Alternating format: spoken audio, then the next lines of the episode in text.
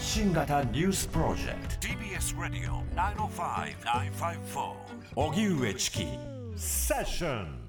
北朝鮮が弾道ミサイル発射。防衛省は今日午前9時59分ごろに北朝鮮内陸部から弾道ミサイルが発射され11時13分ごろに日本の EEZ 排他的経済水域の外に落下したとみられると発表しました松野官房長官は会見でミサイルは ICBM 大陸間弾道ミサイルで飛行距離およそ1000キロ最高高度6000キロを超えると推定されるとして北海道奥尻島の西方およそ250キロの日本海に落下したとみられます。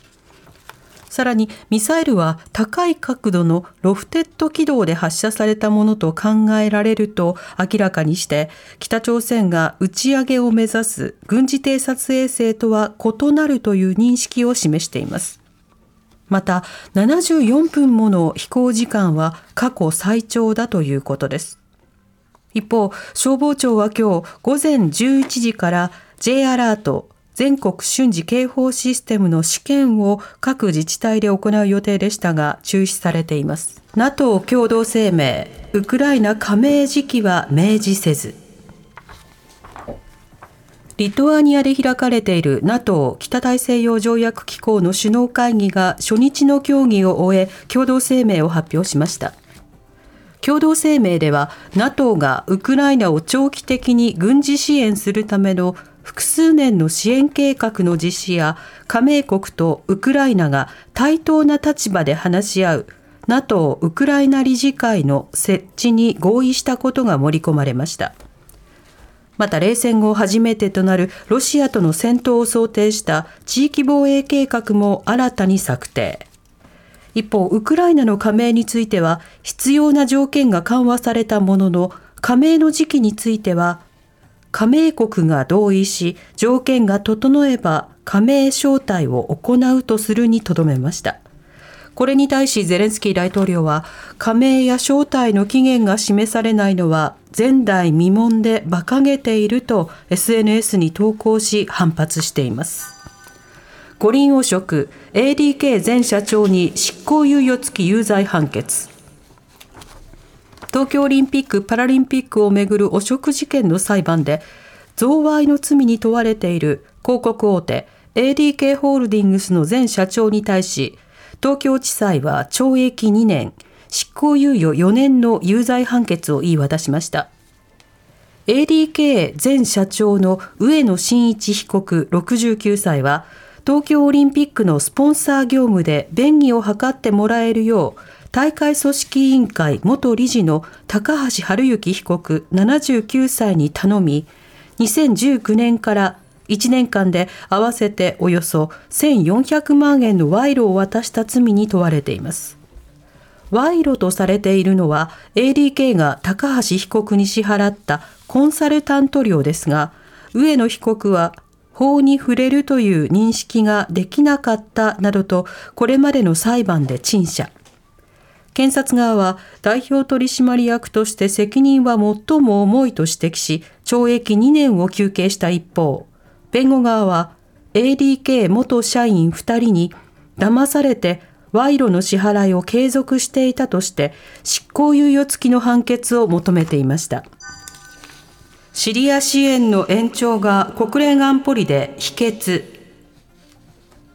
国連の安全保障理事会は11日、内戦が続くシリアで反体制派が支配する北西部へ支援物資を運搬する期限を延長することについて採決を行いましたが、否決されました。国連はトルコ国境を通じ支援物資を運搬していましたが、10日に期限が切れていました。冬を乗り切るため、来年4月まで9ヶ月間支援を延長する案が出され、日本やアメリカなど13カ国が賛成したものの、常任理事国のロシアが支援はシリアの主権をないがしろにするもので、アサド政権への国連制裁によってシリア国民は苦しんでいるなどと主張。拒否権を行使して否決されました。一方、ロシアは延長期間を半年間にとどめる独自の案を提出しましたが、賛成したのは中国のみで、こちらも否決されました。今年の最高気温、八王子で39.1度、九州北部では再び大雨。関東甲信地方を中心に今日も朝から危険な暑さとなっていて、東京八王子では午後1時過ぎに39.1度を記録。今年の全国での最高気温を更新しました。その他、埼玉市で38.5度、東京都心で37.5度と各地で猛暑日を記録。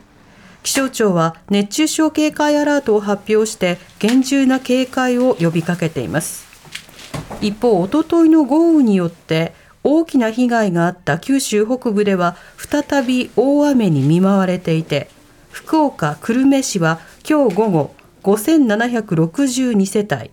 およそ1万3000人を対象に警戒レベルが最も高い緊急安全確保を発表。土砂災害に厳重な警戒を呼びかけています。気象庁によりますと停滞している梅雨前線に湿った空気が流れ込み全国的に大気の状態が不安定となる見通しで警戒を呼びかけています。あ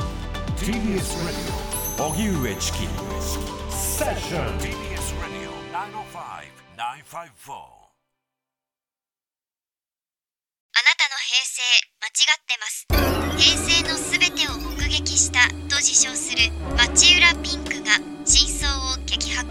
僕もモーニング娘。のメンバーとしてデビューする予定やったんですよ